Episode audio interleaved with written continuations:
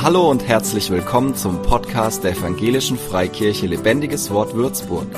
Mach dich bereit für ein neues Wort von Gott für dein Leben. Also, wir haben ja eine schöne Predigtserie hinter uns von Ben und Dominik über das Sehen und Ernten.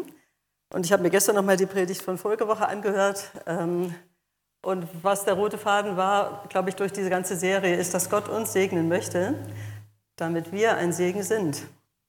Und genau da möchte ich heute anknüpfen. Und ähm, so mein, mein Grundgedanke oder was, was mir auch gefiel jetzt in der Predigt, nee Quatsch, die Predigt kommt ja erst. Was summt denn da? Schon wieder gut. Im Lobpreis, ähm, dass wir bereit sind äh, für Gottes Herrlichkeit. Und das hat so ein bisschen damit zu tun, was ich heute hier präsentieren möchte, dass Gott ähm, etwas sehr Gutes für uns vorhat, dass wir das mitgestalten. Also das, wir sind ja nicht hilflos unserem Leben ausgeliefert, unserem Schicksal, und die Bibel liefert uns ganz viele Beispiele dafür, wie Gott mit gewöhnlichen und außergewöhnlichen Menschen Geschichte geschrieben hat. Und ich bin überzeugt, dass wir jetzt in dieser Zeit ähm, wichtig sind, jeder einzelne von uns, ähm, um diese großartigen Pläne von Gott zu verwirklichen. Ich habe ein paar Verse aus der Bibel mitgebracht. Der Sound wird immer interessanter, aber wir kriegen das schon hin. Ähm, wo ähm, wir einfach die Perspektive Gottes ähm, verstehen können. Und ich muss euch jetzt mal sagen, dass mir dieses Buch immer kostbarer wird, je länger ich darin lese oder je öfter ich es zur Hand nehme, weil es mir einfach hilft, Gott besser zu erkennen und auch den Kurs zu finden für mein Leben und auch den Kurs zu halten. Es, es gibt mir Beständigkeit, es zeigt mir immer besser, wie, wie Gott bisher mit Menschen gehandelt hat durch sie gehandelt hat. Und das erweitert einfach meinen Horizont, was auch heute noch möglich ist, was Gott heute noch tun kann. Und so habe ich mir einen sehr schönen Titel ausgesucht heute, und zwar Leben in Herrlichkeit. Wir haben vorhin gesungen, wir sind bereit für deine Herrlichkeit. Und ich liebe dieses Lied. Und ich habe mich schon oft gefragt, sind wir echt bereit? Aber heute ähm, fordere ich euch heraus, lasst uns darauf uns einstellen, weil Gott hat nichts Geringeres als seine Herrlichkeit zu bieten und hat auch für uns nichts Geringeres, als in seine Herrlichkeit hineinzukommen. Das klingt großartig, aber ich finde, Gott ist ja auch großartig. Und wenn wir mit ihm gehen wollen, dann ist es gut, wenn wir uns an seine Maßstäbe ähm, anpassen.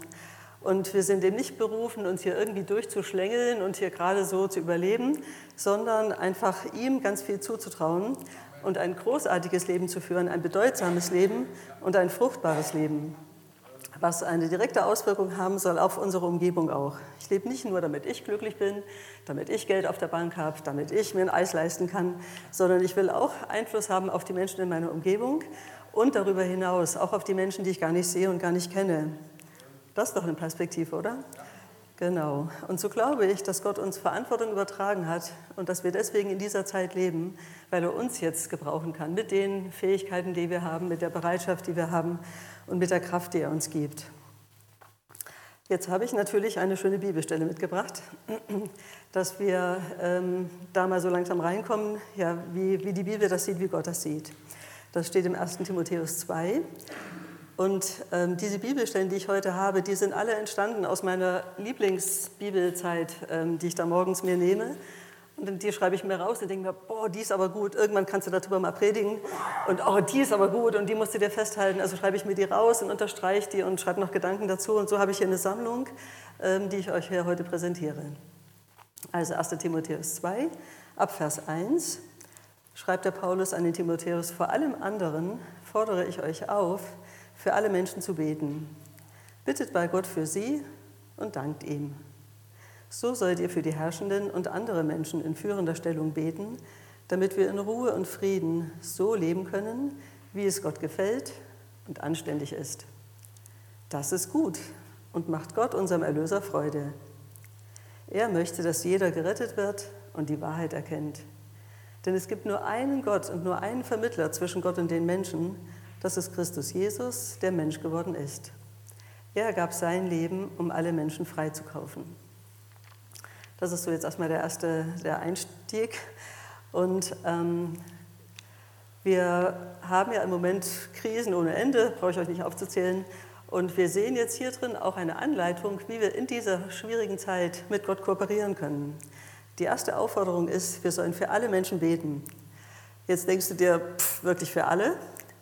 Ja, warum nicht? Ich habe es gestern mal probiert, man muss ja mit gutem Beispiel vorangehen. Und ähm, klar, du kannst alle Menschen segnen, dass sie alle zur Erkenntnis der Wahrheit kommen. Du kannst aber auch, damit es konkreter ist, erstmal in deinem kleinen Umfeld beginnen, mit deiner Familie, mit deinen Freunden, mit deinen Nachbarn, mit deinem Dorf, mit deiner Stadt, mit deiner Arbeitsstelle.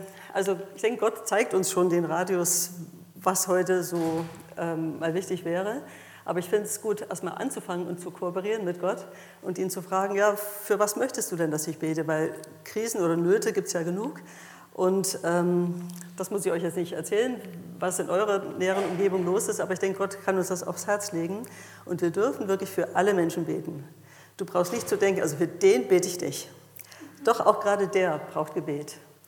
Also ich sage jetzt keine Namen, aber jeder Mensch braucht Gebet und jeder Mensch hat Gottes Hilfe nötig. Und äh, wir sollen einfach segnen, segnen. Ben hat gesagt, wir, wir, wir werden gesegnet, damit wir ein Segen sind, damit wir auch weiter segnen. Und Gebet ist der erste und ein ganz großer, ähm, eine große Gelegenheit, Menschen etwas Gutes zu tun.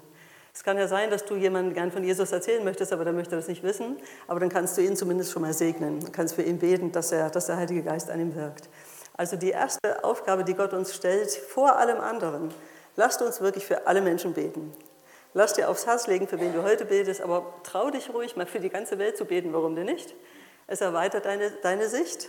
Schau nicht nur so um deinen kleinen Suppenteller herum, sondern schau mal, die Welt ist groß, da wohnen so viele Menschen und jeder Mensch kann einen Segen äh, gebrauchen oder kann Gebet gebrauchen. Zweite Sache, dankt ihm. Also eine super Einstellung ist Dankbarkeit wenn ich dankbar bin für das, was ich habe, wenn ich dankbar bin, dass die Sonne scheint, die Welt ist noch da, es gibt noch äh, Winter und Sommer, wie auch immer, es gibt so viel zu danken. Danke ihm für dein Butterbrot, für alles. Und dann kommt schon das nächste, was auch wichtig beim Gebet ist, die Herrschenden und die anderen Menschen in führender Stellung zu sehen. Also in führender Stellung hast du deinen Vorgesetzten auf der Arbeit, deinen Bürgermeister, deinen Landrat oder die Landrätin, die Leute in Berlin, die durch die ganze Welt reisen und du fragst dich, na hoffentlich tun sie was Gutes. Ja, bete doch für sie, dass sie was Gutes tun und dass sie so arbeiten, dass wir in Ruhe und Frieden leben können. Und das gefällt Gott und das ist anständig. Dann habe ich schon angedeutet, äh, es ist wirklich Gottes Plan, dass alle Menschen gerettet werden und zur Erkenntnis der Wahrheit kommen. Und wir dürfen da mitwirken. Wir dürfen beten, dass die Menschen erfahren von Gott, dass sie die Wahrheit erkennen und dass sie gerettet werden. Und es steht uns nicht zu, zu sagen, na, der, der checkt es eh nicht. Hab doch Glauben für jeden, dass er die Wahrheit erkennt. Jeder, so steht es hier, jeder soll gerettet werden. Das ist Gottes Herz. Und jeder soll erfahren, es gibt nur einen Gott und nur einen Vermittler zwischen Gott und den Menschen. Es gibt keinen Katalog, den man abarbeiten kann, damit man gerettet wird. Es gibt einen Vermittler, der heißt Jesus, und der soll bekannt werden. Und an den sollen die Menschen glauben. Und der Name von Jesus ist einfach der Schlüssel zum Himmel und nicht irgendwelche anderen Liturgien oder Traditionen. Und Jesus gab sein Leben, um alle Menschen freizukaufen. Um alle Menschen freizukaufen. Jesus gab sein Leben für dich, für mich, für dich, für mich, für uns, aber noch für alle Menschen. Für alle Menschen hat er sich hingegeben. Er hat keine Exklusivrechte gehabt für die nur und für die nur ein bisschen und für die vielleicht, für alle. Und das, muss, das sollte eigentlich in uns pulsieren und das sollte uns animieren, einfach zu glauben für alle Menschen. Alle Menschen sollen gerettet werden. Genau, das war schon mal die erste große und wichtige Aufgabe. Jetzt habe ich so einen kleinen Katalog eben geschrieben, wo ich denke, das ist ja natürlich nicht vollständig, aber das ist das, was auf meinem kleinen Schirm gerade ist. Also lasst uns beten für alle Menschen, lasst uns so mit Gott kooperieren. Lasst uns dankbar sein Gott gegenüber. Lasst uns wirklich von morgens bis abends mit ihm in Kontakt sein und ihm danken. Wenn du gerade keine Bitte hast, ja Gott sei Dank, dann danke ihm. Gott sei Dank. Genau, dann das Bibelstudium, das habe ich schon gesagt. Ähm, das werde ich euch jetzt nicht erklären, wie man das macht. Das wisst ihr selber. Lesen kann jeder, hoffentlich. Und, ähm, ach ja, bei der Dankbarkeit habe ich noch was vergessen. Ähm, ich habe ich hab das schon so schnell gesagt, wir haben dies und jenes und das Butterbrot. Aber was ja auch wirklich kostbar ist, eben diese Vergebung. Oder wie es auch vorhin schon anklang, wir haben neues Leben bekommen. Und wir haben doch den Glauben, dass äh, die Tore weit aufgehen und der König kommt. Also wir werden Jesus wiedersehen. Wir, wir dürfen schon jetzt mit diesem ewigen Leben rechnen. Wir, haben, wir leben doch schon jetzt in diesem ewigen Leben. Es hat doch schon angefangen. Wir haben äh, versprochen bekommen, ein Leben in Fülle und nicht, so, nicht nur so ein Leben, ja gerade so zum Überleben. Das ist falsch. Wir, wir dürfen wirklich das ewige Leben, das Leben in Fülle schon jetzt leben. Und dafür können wir Gott dankbar sein. Wenn wir, wenn wir beten, dass äh, der König kommt, dann, dann will ich ihn jetzt schon hier erleben. Ich will jetzt schon seine Gegenwart spüren und will jetzt schon Freude haben jeden Tag.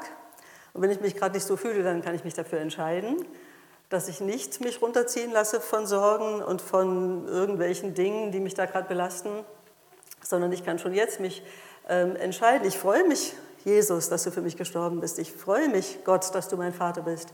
Ich freue mich, Heiliger Geist, dass du an meiner Seite bist und dass ich mit dir ähm, heute unterwegs sein kann. Du bist an meiner Seite. Das äh, habe ich, glaube ich, hier schon mal erzählt. Wenn ich zur Arbeit fahre, lege ich meistens meine Hand drüber und sage, danke Gott, dass du jetzt mit mir zur Arbeit fährst, dass du heute bei mir bist. Ich bin nicht alleine. Und er gibt uns einen Frieden, den die Welt nicht geben kann. Er wirkt einfach übernatürlich. So, jetzt das Bibelstudium, genau. Also meine Bibel, die hat vier Bänder. Ich mache es jetzt doch ganz kurz. Und ähm, ich habe das mal gelernt bei, bei, einer Frauenkonferenz. Man darf an vier verschiedenen Stellen in der Bibel lesen. Das darf man. Man muss nicht nur an einer kleben bleiben. Also kann man im Alten Testament lesen, in den Psalmen, in den Sprüchen und im Neuen Testament. Und so kann man jeden Tag an jeder Stelle ein bisschen graben, nach Schätzen. Und dann kann man sich diese Schätze rausschreiben, habe ich euch ja schon gesagt. Was mir kostbar ist, schreibe ich mir raus. Und so wird die Bibel für mich zu einer Fundgrube von kostbaren Aussagen. Und wo ich mir denke, das will ich nicht so schnell wieder vergessen, also schreibe ich mir raus. Und so erkenne ich eben Gott besser und ich erkenne, wie er mit Menschen unterwegs war.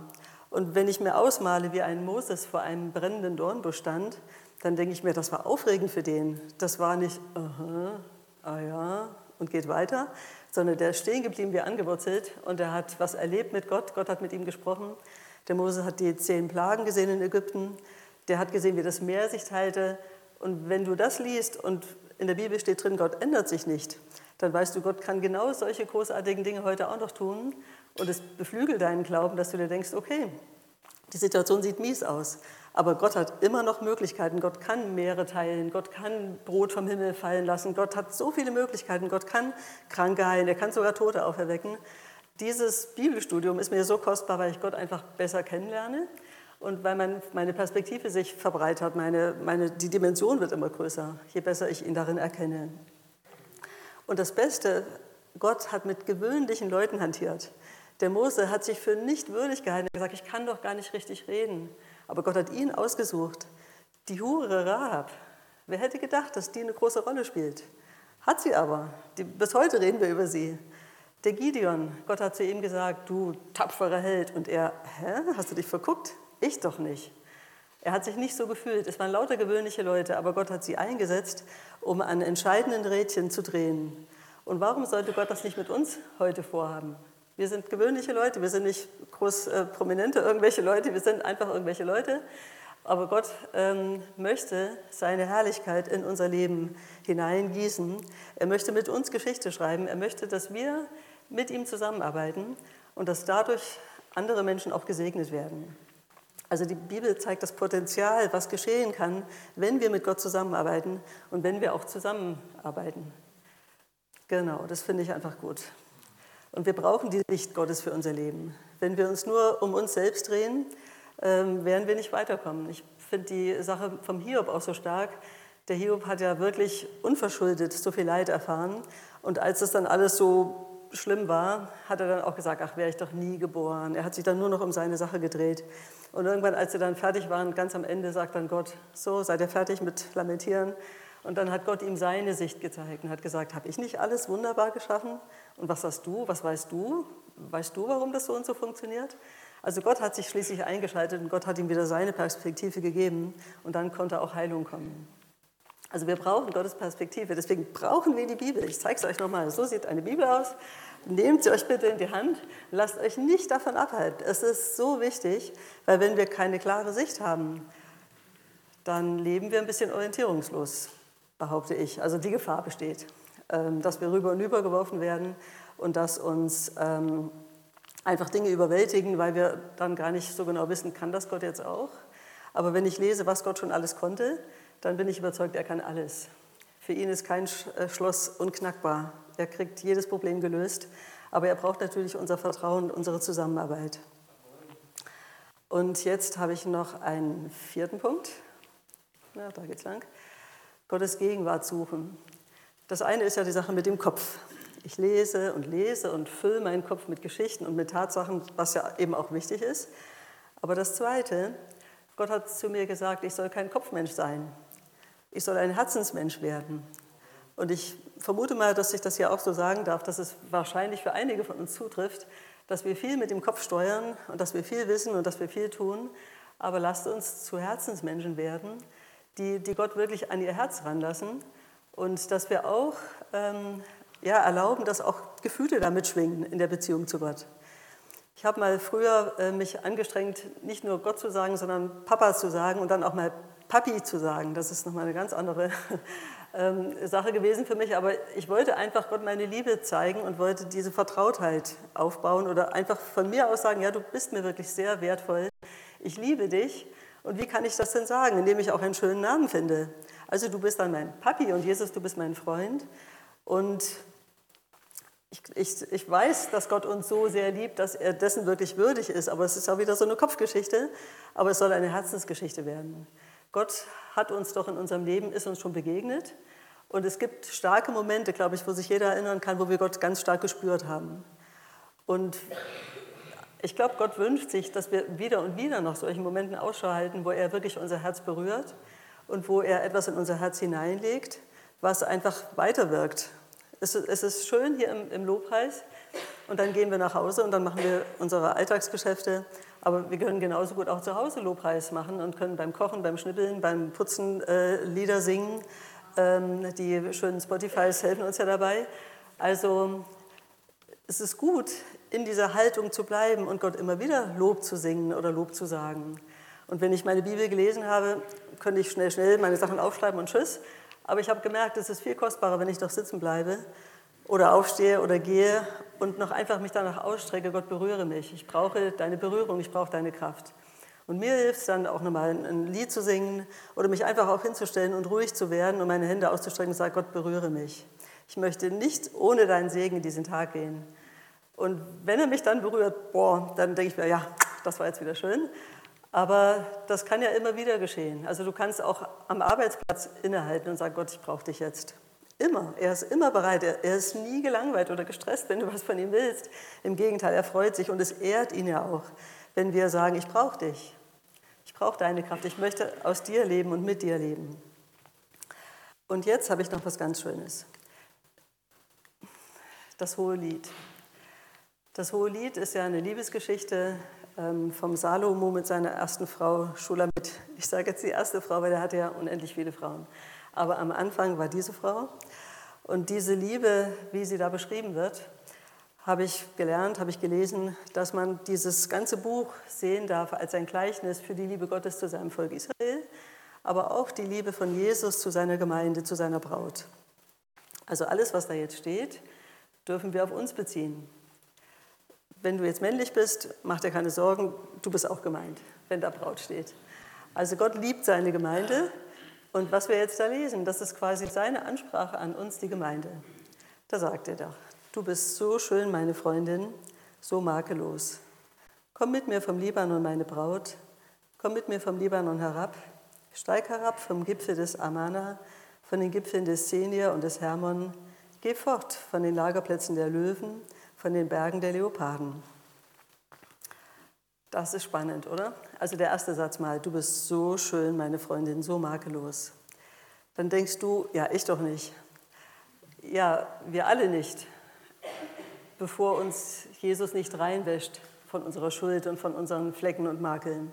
Aber wenn wir denn ihm unser Leben hinlegen und wenn wir sagen, du reinige mich, es tut mir leid, ich habe das und das und das, ähm, und wir erleben das, wie wir es auch jetzt im Abendmahl äh, gehört haben. Jesus hat ja sein Leben hingegeben, um uns reinzuwaschen von aller Schuld, um uns zu versöhnen mit Gott. Und dann, wenn wir in dem Zustand sind, dass wir wirklich reingewaschen sind, die Bibel sagt ja, die, die Sünden werden ins tiefe Meer geworfen und Gott erinnert sich nicht mehr dran, dann bist du wirklich makellos. Dann darfst du dich rein und makellos sehen und dann freut sich Gott an dir, weil du ja auch dich hast reinigen lassen. Also er sieht dich makellos, wenn du dich hast reinigen lassen. Aber das erkläre ich jetzt nicht noch dreimal. Wir sind als Gemeinde, als Kinder Gottes, sind wir, wenn wir unsere Schuld haben vergeben lassen, sind wir makellos und schön in Gottes Augen. Und dann bittet Gott diese Braut doch runterzukommen von dem Libanon und von den Gipfeln der Berge, fort von den Lagerplätzen der Löwen und von den Bergen der Leoparden. Das klingt jetzt für uns ziemlich fremd alles, aber für mich kam so die Assoziation, dass Gott nicht möchte, dass wir da lagern, wo es gefährlich ist. Also wir waren da mal in Afrika ein paar Jahre und haben dort auch die Serengeti ein paar Mal besucht. Und es ist wunderschön, an einem Lagerplatz eines Löwen vorbeizufahren. Der Löwe, der liegt da in der Mittagssitze und träumt da vor sich hin, hat seine Riesenmähne und du denkst dir, ja, schön anzusehen, wir sitzen im, Auto und du bist da draußen, gut, dass du uns da jetzt hier nicht näher kommen kannst. Oder wir haben, mussten abends mal dort übernachten und dann äh, haben wir gesehen, abends vor der, vor der Tür dieses, äh, dieser Unterkunft streifen da Hyänen rum. Okay, ihr seid draußen, wir sind drin, alles gut. Also ich würde niemals in so einer Gegend zelten wollen oder mein Häuschen bauen wollen, weil das wäre mir einfach zu gefährlich. Und so sagt Gott hier zu dieser Braut, komm doch da weg, da wo die Löwen lagern und die Leoparden sind. Also meine Interpretation einfach, geh doch nicht dahin, wo es gefährlich ist. Geh doch nicht an Orte, wo du deinen Glauben an der Garderobe ablegen musst, oder wo du deine Überzeugungen nicht leben kannst, wo du in, die, in, das Risiko kommst, irritiert zu werden oder dann doch zurückzufallen in alte Gewohnheiten. Geh doch da nicht hin, geh doch da weg. Das habe ich so als, als Interpretation gesehen. Das ist einfach auch eine Warnung an uns. Es gibt in der Welt viele Orte, wo man irgendwelchen Vergnügen nachgehen kann, aber nicht alles ist ähm, segensreich. Manches ist einfach auch gefährlich. Dann geht es noch weiter. Du hast mein Herz verzaubert, meine Schwester, meine Braut. Du hast mein Herz verzaubert mit einem einzigen Blick deiner Augen, mit dem Geschmeide deiner Halskette. Wie wundervoll ist deine Liebe, meine Schwester, meine Braut. Ist das nicht schön? Also, du hast mein Herz verzaubert. Das sagt Gott zu seiner Braut. Ja, das klingt groß und es ist aber auch groß. Dass Gott uns liebt, das ist doch großartig und dass er sagt, sein Herz ist verzaubert. Mit dem Blick unserer Augen, mit dem Geschmeide unserer Halskette. Das zeigt mir einfach, dass Gott auch Gefühle hat, dass Gott auch, ich will jetzt nicht sagen romantisches, ja, vielleicht kann man das auch so sagen, auf jeden Fall sieht Gott einfach uns als Ganzes. Und ich glaube, der, der besondere Schmuck ist einfach, dass wir uns entschieden haben, auch ihn zu lieben, auf ihn zuzugehen, mit ihm zu leben, uns ihm hinzugeben. Und wenn ich sowas lese, dann denke ich mir, das ist für Gott keine Routine. Vielleicht möchte der Teufel uns das einreden und sagen, ach, mach einfach deine drei Sachen, mach das schnell und dann geht's weiter. Also du kannst, wie gesagt, mit dem Kopf schnell, schnell, zack, zack, durch. Oder du sagst, wow, Gott liebt mich so sehr, der sieht meine Augen, der freut sich an meinen Blick, der freut sich über die Zeit, die ich ihm gebe, die Aufmerksamkeit, die ich ihm gebe, das Lob, was ich ihm gebe der, der ist geehrt dadurch. Und er, ja, er ist einfach erfreut über meine Herzenseinstellung. Und das ist das Gegenteil von Routine. Und das wünsche ich uns, dass wir nicht in irgendeine christliche Routine verfallen, sagen, okay, wir haben das gemacht und das gemacht, reicht für die ganze Woche, sondern Gott ist jeden Tag voller Liebe da und, und sucht dein Herz, weil sein Herz ist verzaubert. Er ist, er ist glücklich mit, mit der Beziehung zu seinen Kindern. Und hoffentlich sind wir eben solche gegenüber, wo, wo, wo die Verzauberung bleibt, wo das weitergeht und wo, wo das auf uns überspringt. Also, dass wir Herzensmenschen werden, dass wir Gefühlsmenschen werden, dass wir so für Gott äh, begeistert sind, dass wir Herzklopfen haben, dass wir uns danach sehnen, endlich wieder von ihm was zu lesen, mit ihm zu reden und auf ihn zu hören. Also in diese Gegenwart zu kommen, diese, diese Stille zu, zu nehmen, die bewusst einzuplanen, und zu sagen, Gott, jetzt will ich auf dich hören, jetzt will ich meine Antenne ausfahren, jetzt, jetzt soll nichts anderes wichtig sein, das Handy ist leise, keiner kann mich jetzt stören. Ich möchte jetzt bei dir auftanken, ich möchte jetzt deine Liebe in mich aufnehmen. Und wir, wir haben tolle Lieder, seine Liebe ist so groß wie das Meer und die Bibel sagt auch, Gottes Liebe kann nichts auslöschen. Gar nichts kann seine Liebe auslöschen. Sie, sie wird immer da sein. Nur wir schwächeln manchmal und haben andere Ablenkungen oder andere Aufmerksamkeiten, aber Vielleicht kann ich heute einen kleinen Schubs geben und uns motivieren, dass wir das nochmal bewusst an uns ranlassen, wie sehr Gott verzaubert ist, wie sehr Gott verliebt ist und wie, ähm, ja, wie es ihn zu uns zieht und dass wir einfach auch, uns, wir können uns ja entscheiden. Ich muss mich in meiner Ehe auch manchmal entscheiden, zu lieben und nicht sagen, es ist mir jetzt egal. Immer ist es eine Entscheidung, wie ich mit meinen Mitmenschen umgehe und genauso ist es mit Gott auch. Aber wenn, wenn, Gott, wenn, wir mit, wenn wir für Gott Feuer fangen und wir erlauben das dem Feuer weiter sich zu entwickeln, ich denke, das ehrt Gott und das macht uns auch glücklich. Und es gibt uns eine Stärke, die die Welt auch wahrnimmt. Weil du, weil du ganz anders in deinen Tag reinmarschierst, wenn du dich mit Gottes Liebe füllst und wenn du dir bewusst machst, du bist seine Geliebte, sein Geliebter, sein geliebtes Kind. Die, die Offenbarung sagt ja, ähm, wärst du doch heiß oder kalt, aber weil du lauwarm bist, kann ich nichts mit dir anfangen. Das finde ich auch eine krasse Warnung. Also Gott, Gott wünscht sich echt, dass wir heiß sind, dass wir für ihn brennen, dass wir uns, dass wir uns so richtig verzaubern lassen auch. Ja, ich stelle das jetzt mal so hin. Und weiter geht's. Du bist wie ein reizvoller Garten, du, du Gemeinde, du, du Kind Gottes, mit Granatapfelbäumen, voller köstlicher Früchte, mit Hennasträuchern und Lavendel, Nade und Safran, Kalmus und Zimt, Myrrhe und Aloe Weihrauchsträuchern und anderen kostbaren Gewürzen.